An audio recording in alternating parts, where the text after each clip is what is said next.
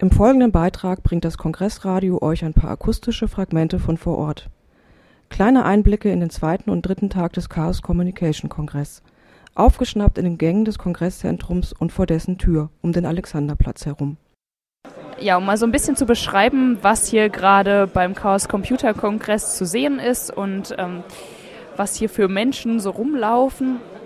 Gerade vor uns sind so drei Tische, wo äh, junge und alte Menschen, ähm, hauptsächlich Jungs und Männer, ähm, Lötkolben in den Händen haben und ähm, etwas löten. Wir können mal näher rangehen, vielleicht, um mal herauszufinden, was sie da eigentlich löten.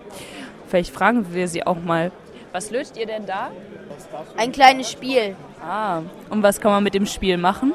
Eben spielen, zum Beispiel Pac-Man oder eben was anderes. Ah, so ein kleines Computerspiel quasi. Ah.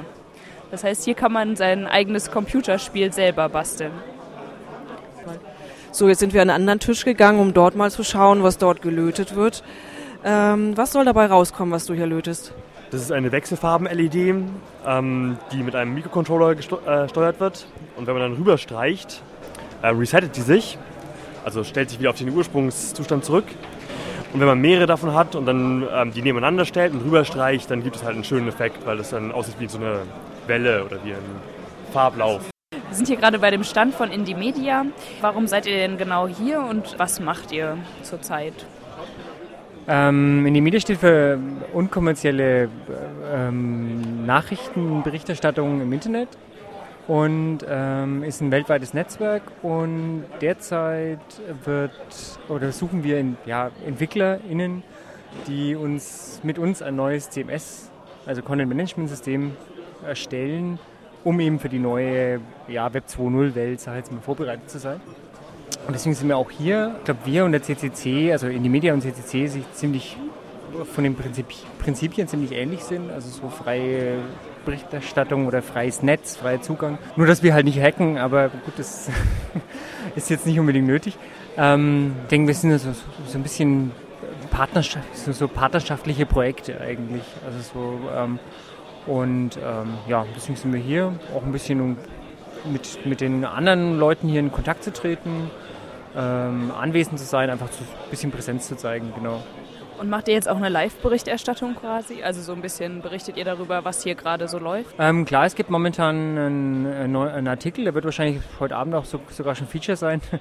ähm, also auf die Mittelspalte gesetzt und ja, der wird dann halt von vielen Leuten ergänzt, auch vielleicht von Leuten, die hier sind. Also es ist nicht gesagt, ob jetzt die Leute hier am Tisch sind, sondern das sind halt irgendwelche Leute, die halt hier auf dem Treffen waren und dann abends noch, weil sie Zeit haben, Artikel schreiben. Indie Media versteht sich ja als ein Projekt, wo es eigentlich darum geht, halt Webnutzerinnen oder Leute halt irgendwie selber zu Schreibenden zu machen. Ähm, Indie Media gibt es jetzt seit 2000 oder länger? Mm, also insgesamt gibt es seit äh, 99, aber in Deutschland seit 2001. Ein bisschen hinaus wollte, war eigentlich, ähm, wie hat sich die Nutzung in den Jahren entwickelt? Also von der Gründung her ähm, war das Web ja in einem ganz anderen Zustand, als es jetzt ist. Eben Web 2.0 ist jetzt, ähm, es gibt viele andere Plattformen, an denen Leute halt schreiben, ihre Sachen hochladen können, Filme veröffentlichen können und so weiter. Ähm, aber Media ist natürlich schon als ein linkes Projekt angetreten. Sich das verändert, die Nutzung. Ich finde, das, das zeigt sich schon ein bisschen auch in eurer Frage. Also du hast eben gefragt, Media ist doch eigentlich ein linkes Projekt und ich würde sagen, von Anfang an hat es Leute gegeben, die genau das anders gesehen hätten, die gesagt hätten, Indie Media ist ein emanzipatorisches Projekt, ein progressives, ein antiautoritäres, aber nicht dezidiert ein linkes Projekt. Linkes Projekt wird von manchen ja verstanden, es ist ein Projekt von Linken für Linke und es gibt viele Leute, die in die Media angefangen haben, gesagt haben, ähm, wir wenden uns gegen Hierarchien, wir, wir, wir wollen ähm, klassisch demokratischere Strukturen befördern. Aber es geht uns jetzt nicht darum, ähm, ausschließlich die politisch linke Ecke zu bedienen, sondern ganz im Gegenteil glauben wir, dass wir mit unseren Methoden und Inhalten eigentlich äh, die gesamte Bevölkerung erreichen wollen. Und da gibt es auch ideologische Differenzen immer schon und, und, und auch durchaus Auseinandersetzungen, glaube ich, die ganze Zeit hinüber, ob es jetzt eher sozusagen ein Szeneportal sein soll und sein will, weil das gebraucht wird, weil, weil es diese Öffentlichkeit sonst nicht gibt, oder ob das äh, Ziel eher ist, äh, mit, mit bestimmten politischen Inhalten möglichst viele Menschen zu erreichen und entsprechend die Form auch dem anzupassen. Okay, und ich hatte mit linken Projekt jetzt gar nicht also nur Szeneportal gemeint, sondern im Prinzip bestimmte Ausschlusskriterien, auf jeden Fall halt nicht kommerziell zu sein. Ähm, eben, was du jetzt eigentlich unter emanzipatorisch, so würde ich das, hätte ich das eigentlich gefasst. Und das nochmal ja, also habe ich mir auch gedacht, dass du das ja. so gemeint hast, aber das ist ganz lustig, weil gerade um diese Vokabel entspinnen sich natürlich ständig auch Streitereien, weil, weil es da unterschiedliche Vorstellungen gibt, was das ist und manche die Vorstellung haben, wenn das links heißt, dann ist es schon ideologisch relativ eingegrenzt und vielleicht in bestimmten starren Strukturen, die etwas ähm, älter schon sind, ähm, verhaftet und andere Leute verstehen das ganz anders und genau darüber kann man sich dann ja auch hervorragend unterhalten und ins Gespräch kommen und diskutieren und das macht in die Medien ja auch aus. Wir sind hier beim Stand vom AK Vorratsdatenspeicherung. Magst du uns gerade mal erzählen, ähm, was hier so liegt, auch äh, warum ihr genau hier seid? Ja, der Arbeitskreis Vorratsdatenspeicherung hat sich ja speziell gebildet, als letztes Jahr die Politiker sich ausgedacht haben, sie würden gerne speichern lassen, ohne Anlass von der ganzen Bevölkerung, mit wem wir telefonieren, wo wir telefonieren, wenn wir unser Handy dabei haben, mit wem wir E-Mails schreiben oder welche IP-Adresse wir ins Internet gehen. Und wir haben dagegen Proteste organisiert. Wir haben eine Verfassungsbeschwerde organisiert, die auch über 30.000 Menschen unterstützt haben.